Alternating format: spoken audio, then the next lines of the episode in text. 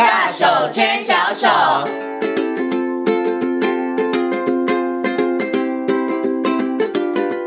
这是教育广播电台，您现在所收听到的节目呢是遇见幸福幼儿园，我是贤琴。在今天节目当中呢，接下来要进行的单元是大手牵小手，很高兴的为大家邀请到树德科技大学儿童与家庭服务学系的李淑慧主任呢来到节目当中，跟所有的听众朋友来进行分享。首先呢，先跟主任问声好，Hello，主任您好，哎，贤琴好，还有听众们大家好。嗯，今天呢，主任要来到节目当中呢，跟大家谈到呢，很多的听众朋友，很多的爸爸妈妈们，现在应该常常都听到幼儿园里头老师。在使用的一种教学方法叫做学习区，对。可是呢，相信很多的爸爸妈妈呢，对于学习区的认识，可能讲说啊，我知道啊，就很像以前的角落教学嘛，就 是很多不同的语文角啊，什么科学角啊，然后数学角啊。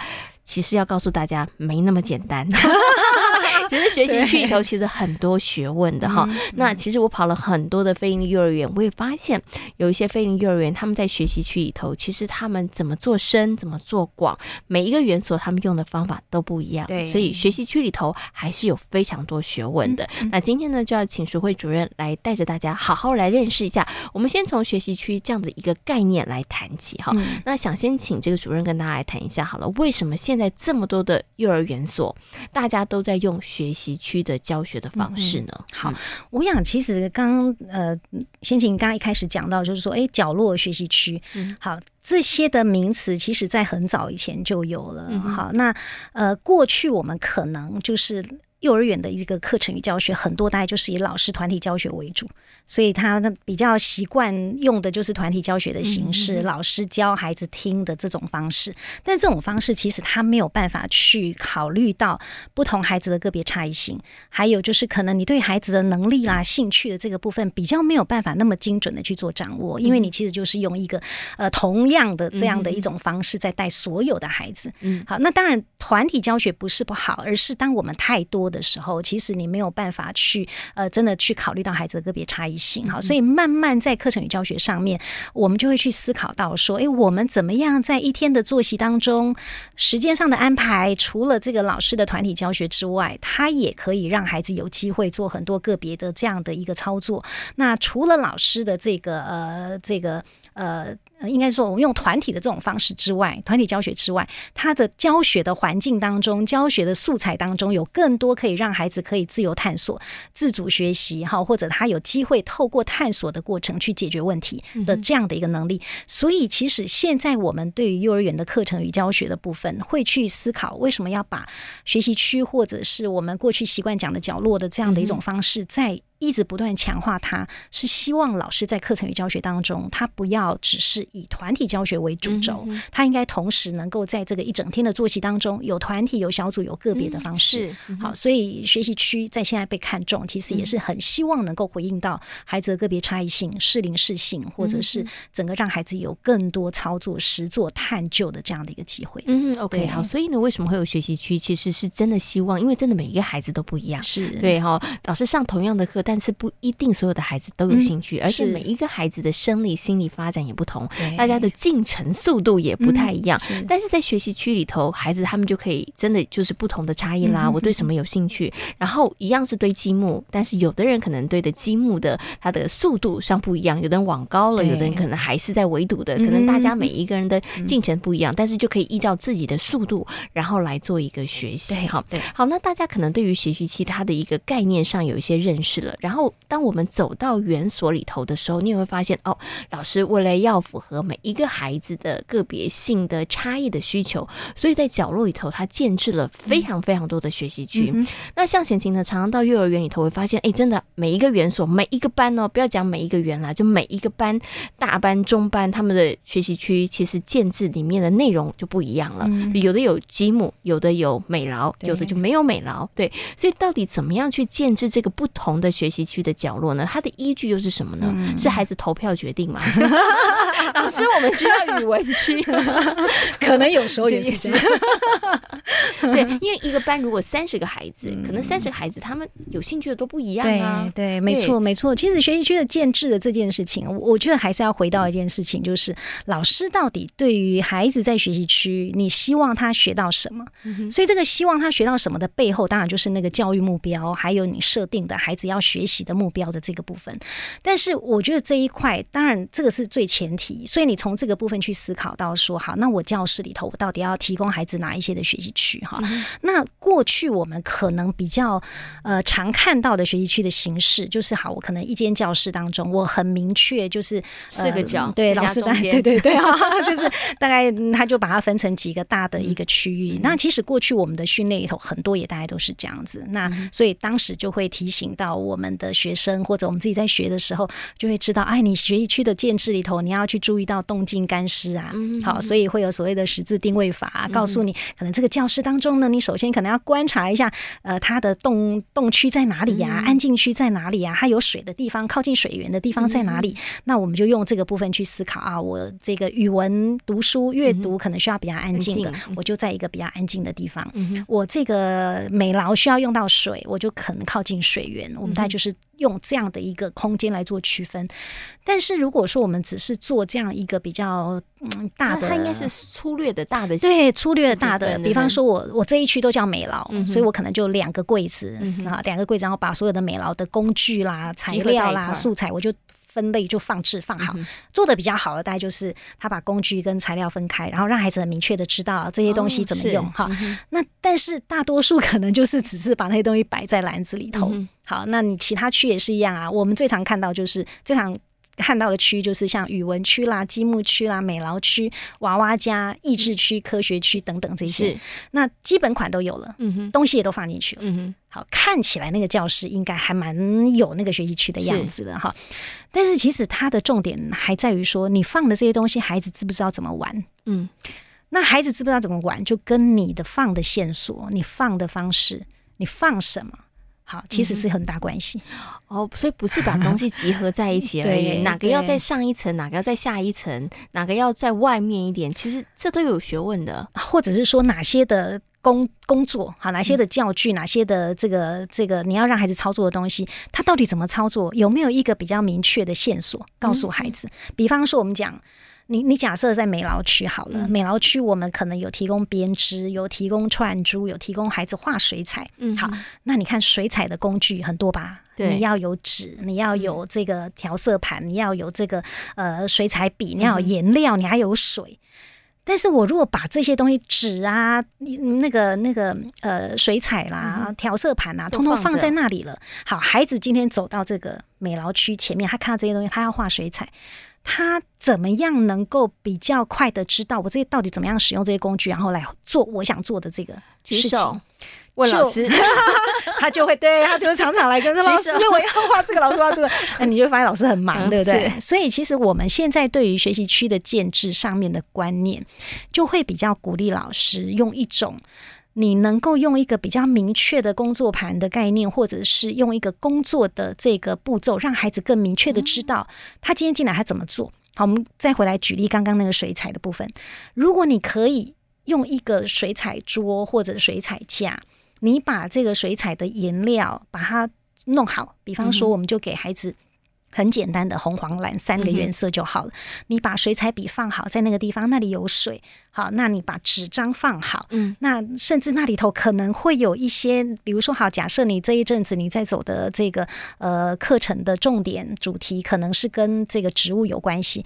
那孩子要画东西，他总是要有一些实物哦，能够让他先观察，对不对？嗯、好，他先看的啊，比如说，好，这这一朵向日葵是这个向日葵，那长什么样子？嗯、哼哼它的花的形状、它的花的颜色、它的香味、它的形貌，嗯、哼你能够有机会先看到，那你可以就你看到，再利用这些的颜料把它画出来。嗯、我们讲表征，把它画出来。嗯，好，那。所以这个实物的东西其实就变得很重要了。所以你看我，我我假设一个线索，对，我假设在这个水彩的画架旁边，我有这样的东西，让孩子先观察。我甚至我可能会贴几张。假设啦哈，就是那个向日葵对的照片啊、画作啦，甚至名画家啊、梵谷啊那画的画作，哎、嗯，他有一些感觉，然后他透过观察，他透过这样看，他甚至有书呃可以去去看哈。阅对，嗯、那他会有感觉，他开始在那边，他老师已经把那些东西都放好了，他立刻他就可以拿起来就可以画了，他可以有很快的工作。其实他已经形成他自己，他就可以透过老师已经处理好的、已经安排好的线索。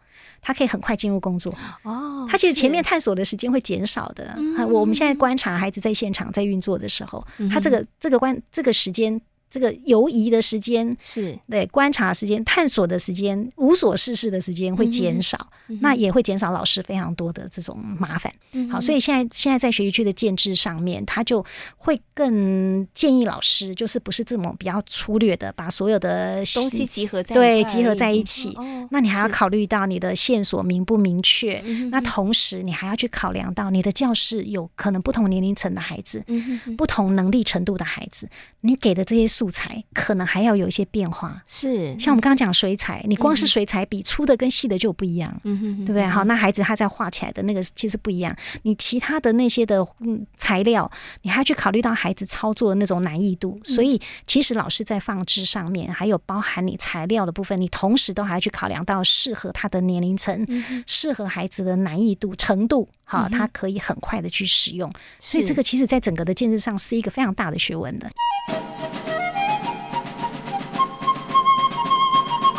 可是我想接下来请问一下老师，因为就是说我们提到这个学习区，大家觉得哦，那就是孩子他们可能在一个他们感兴趣的一个主题里头。我们刚刚谈到的是学习区的建制，然后孩子在学习区里面，他们很去探索，那甚至可能他们会有一些他们有兴趣的一些主题。那我想接下来要请老师来谈的就是，哎，那。听起来好像都是孩子在做，老师到底在干嘛？老师到底在干嘛？对不对？以前呢，团体课的时候，老师要备课，然后老师要在上面，然后要很声嘶力竭哈，然后呢，可能要带唱歌啊、动作啊，其实很辛苦，对不对？但是现在学习区，因为主角是孩子啦，那老师到底要做什么呢？其实学习区的老师更忙哎，哎老师到底在忙什么呢？我我先讲个讲个那个笑话。我我以前在当园长的时候，就是嗯，我们家长啊来的时候。他就会说：“园长啊，你们那个教室啊，老师都没有在教学啊。”他的意思是说，我们都没有像他在外面看到老师拿这些教材本啊，好，然后那个就一板一眼教孩子写这些东西。你们教室都是这么多奇奇怪怪那么多的柜子要做什么？放那么多东西要做什么？这样子啊，哈，哎，他们其实是会很质疑这个。我就说：“哦，你你知道吗？其实老师在我们这个教室里头更忙哎、欸。为什么？当你的孩子在学习区在玩的时候，第一个。”前端他还没开始玩，他在做环境建制的时候，嗯、老师就要非常清楚的去依照他对于这个班级孩子的能力的了解，然后去设定。我希望我这个教室建制的学习区，我提供的环境，我提供的教材教具，嗯、我希望培养孩子什么能力。所以我一开始我就要花很多时间想这个事情，嗯、我才来决定我要放什么东西进去。是，所以你看他。前面就在忙喽。好，嗯、孩子开始玩的时候，他是没闲着的，嗯、所以玩学区不是老师在放牛，呃，不是老师放牛吃草的时间。嗯、他其实必须要去观察孩子的他们在做什么。所以其实学习区里头，老师可能有几个角色。第一个观察者，对，他会是观察者。嗯，他去看孩子在玩什么，而且他还要能够抓到一个适合的。Timing 时间点，去知道他何时去应教孩子。哇，要抓适合的 timing 就要经验啦。他就要去观察，比如说，哎，孩子可能有一些他在他在操作的过程，他有一些困难了。嗯、那老师要能够去看到他的困难点在哪里。嗯、那怎么样跟他讨论？这时候可能是语言音价会进来，嗯、我们会透过跟他互动的引导来来帮助他。我举个例子，比如说我们上个礼拜有一个孩子，他在教室，他就跟老师说，他他用那个呃箱子，他说他要做一个呃一台怪手。嗯，好，那他把这个箱子的这个旁边啊做了，就是像包含那个怪手的履带啊，他都做了。最后他要做那个怪手的那一只、嗯、那个怪那那只铲子的时候，这个叫什么 怪手的时候，嗯、他发现他没有办法。那老师也观察到，他坐到那个地方，他卡住了。嗯，所以老师就说：“哎，嗯，他就他说，老师这里我不知道该怎么办。”是，那老师就先跟他讨论说：“哎，那你知道那个那个？”挖土机啊，怪手，他在一只手，对，他是怎么样？他说他就是要有一个有弯度、弯的可以挖东西的东西。他就说那对，那那你需要什么样的东西？他就说我需要一个什么样的？我需要有一个硬的东西，然后我需要一个什么盒子？那老师，那老师就会知道，哎，他可能需要什么？这时候老师就会进到材料音架了，然后就说，哎，那我们来看一下教室里头有哪些东西可以可以，对对对，可以让你可以做这个事情。所以老师其实在这里头跟孩子互动，有语言的音架，嗯、跟孩子互动之后，他知道孩子可能需要的东西，他材料的音架协助孩子，嗯、所以帮助孩子能够去用适合的材料来做他要做的东西。嗯，其实这里头孩子的能力就会因为老师跟他互动就提升了。是，嗯、但是这个前提是老师观察了孩子的困难点是什么，嗯、他去观察孩子的迷失在哪里，所以他就观察。那同时老师要做什么？他要做记录。哎，嗯。好，因为我们其实刚刚讲学习区是一个正式的课程，所以老师要去观察，要去记录孩子他是怎么操作的，他怎么学习的，他可以用这样的一个观察去做对于孩子的评量。好，幼儿学习的评量，好，所以他要去做评量。那同时，他还要能够把这个内容能够转化，让家长知道，嗯，到底孩子在玩这个活动的过程，你看他是在玩，是他在学习。嗯、那他学到什么？嗯、我们还要用家长可以理解的语言转译给家长听，是让他知道，哎，这些能力就是我们一直在讲的带得走的能力。他到小学去，他其实是会需要的。好，那所以他其实在这有观察，他要去能够跟孩子互动，引导孩子，他也要能够去做评量。同时，他透过观察的过程，他去发现他放的东西适不适合，嗯嗯，他去做环境的调整，是，所以他的环境他就会。因为这样的过程，他就知道哦，我现在放这个可能太难。嗯嗯。好，那太难的结果就是，哎，我可能要去调整一下那个做法，调整一下那个难度。嗯、所以老师在这过程是很辛苦。你看那个班级三十个孩子，嗯、一个班两个老师，他同时要两个老师同时要去看到这些孩子操作的一个状况，嗯、然后还要适当的引导，适当的应价他。那有些时候可能还要跟他一起玩，嗯，当他的玩伴。是好，那试试看呐。对对对，当他玩伴跟他一起，对，有时候 有时候你还去当顾客，对不对？那孩子就是去光顾一下那个，去那个照顾一下孩子的商店啊，对不对？哈，所以老师的角色是很复杂的，他其实比一个你只是坐在那里上课的上课，他可能是他的那个挑战性是更大的。嗯，对于老师来讲，他那个可能。整个挑战性比他可能单纯的准备一个教案来上课来说，对，他其实要更高的。对，其实我们经常会看到有一些老师，他就会觉得，哎，我学期初我学习去建制好了就好啦，不是吗？不是，但但当然不是啊，他就会那他就一成不变，一直到学期末啊。我说你这个其实是有点危险的，因为你的孩子在这个过程当中，他能力会精进嘛。那你如果是一个很敏感的老师，你会去注意看一下你的班级，满足孩子的对你的班级孩子的状况。如果孩子他开始已经觉得无聊了，他就说：“老师，那我玩过，那我玩过了。”他已经给你这样的一个讯息了，你就要去想说：“诶，那我是不是教室里头有哪些东西其实是已经孩子对孩子来讲已经没有挑战性了？我要开始去做调整，甚至你可能要去观察一下：诶，我放的东西，我当初放的东西有可能是不合宜的、不适合的，那我要怎么样去做一个一个调整？”好，那可能学期初你考虑的点跟学期中跟学期末是不一样的，嗯，因为学期初孩子刚进来，尤尤其是新学年开始，好，比如说我们在讲积木区好了，是。你新学年开始，你有可能当时你考虑的是孩子刚进来，他对于这些积木的一个认识或者玩法，或者是教室的规则还不是那么的清楚，于是你在这个积木区，你可能放的这些积木包含它的形状、块数。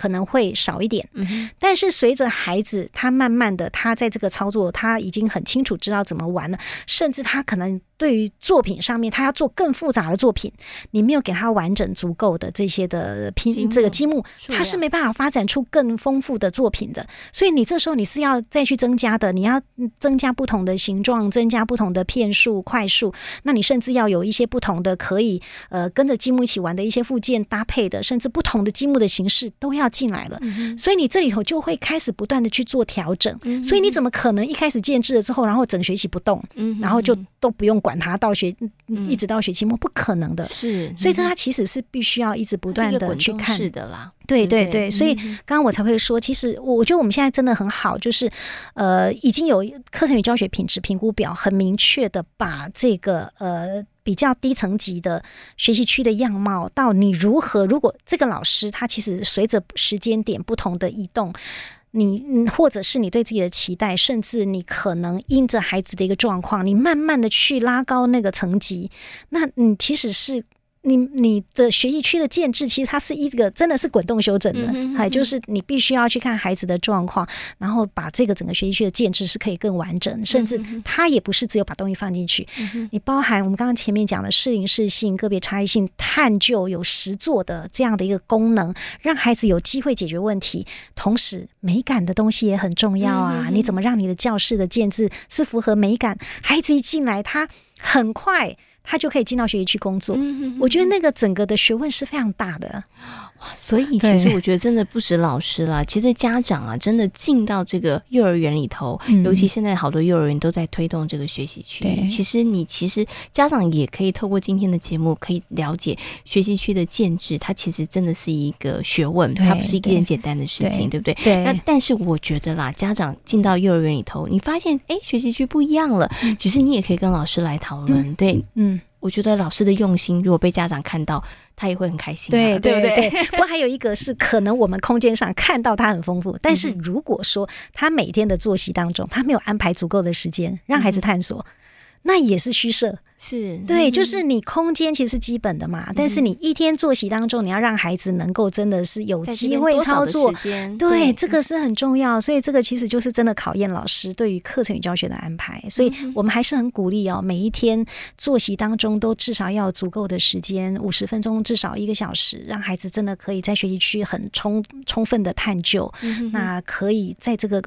过程当中能够有自主的学习，能够有实作的机会，嗯、那能够透过那样的过程，能够让他的能力透过每天不断的这样的一个、嗯、一个参与操作实作的过程，可以让他的能力是逐步提升的，嗯、所以。不止在空间上，时间也非常的重要。嗯，OK，所以下次家长在看到课表上面有一个半小时的学习区，嗯、你就不要说，哎，怎么都没有在上课，怎么都好像都在玩。不，这是重要的，对，这就是真的是游戏中学习了，这是非常重要的。而且，其实今天主任有提到了，在孩子一个半小时的学习区时间里头，其实老师很忙，很忙，因为他要扮演非常非常多的角色。嗯、而那一个半小时对于孩子来讲，他是非常重要的一个学习能力的一个。累积的一个时间，所以家长一定要支持老师，对，就是支持老师来运作这个学习区。嗯，OK，今天呢也非常谢谢呢李淑慧主任在空中跟所有的听众朋友呢谈到的学习区，也非常谢谢主任，谢谢，谢谢，谢谢。